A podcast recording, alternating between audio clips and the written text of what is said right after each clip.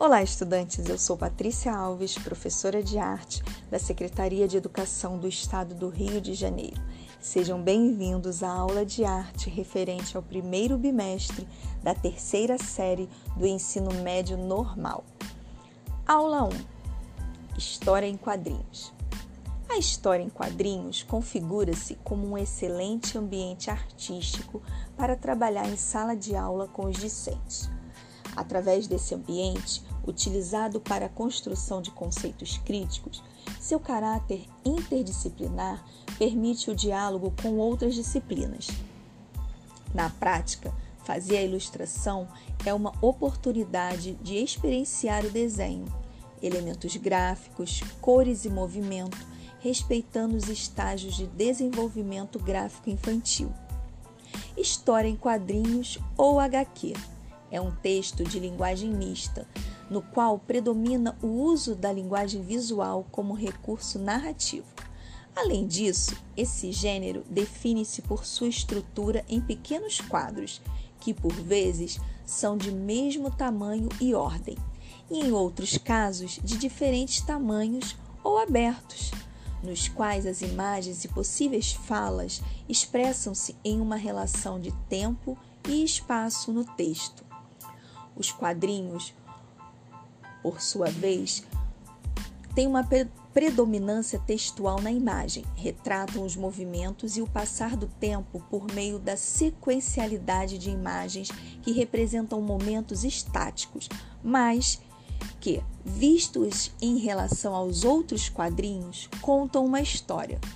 Existem muitas HQs que só utilizam a imagem visual e exploram as aproximações e os distanciamentos, as perspectivas, os exageros, as cores e outros elementos para representar ou expressar comportamentos que são compreendidos pelo leitor. No Brasil, as produções mais conhecidas são A Turma da Mônica, do cartunista Maurício de Souza, e O Menino Maluquinho, de Ziraldo.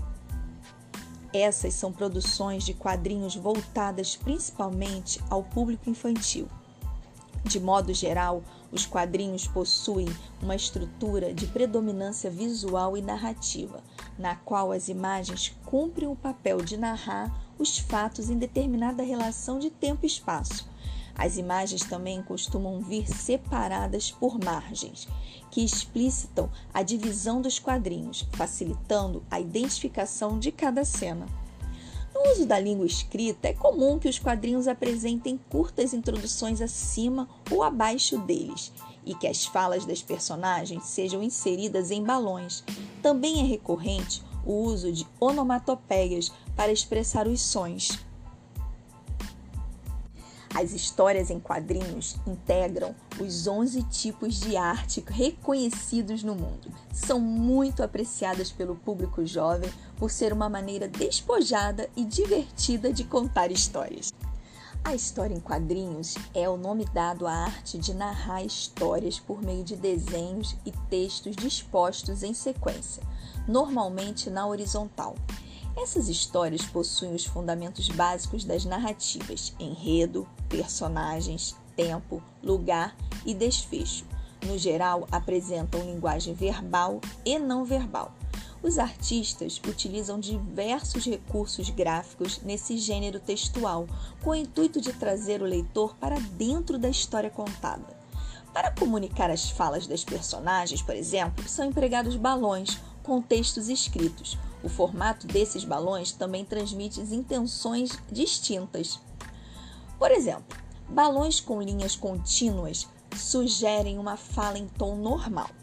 Os balões com linhas tracejadas indicam que a personagem está sussurrando. Os que apresentam contornos em forma de nuvens apontam pensamentos. Já os balões com traços pontiagudos exibem gritos. Outro recurso bastante explorado, já falado aqui, são as onomatopeias, definidas como palavras que tentam produzir sons. Exemplo: como o som dos ponteiros do relógio, entre outros tipos de sons. Também é bastante explorado o uso de letras de tipos diferentes e sinais de pontuação, sempre buscando a interação com o leitor. Eu vou ficando por aqui. Encerro esse podcast. Um abraço.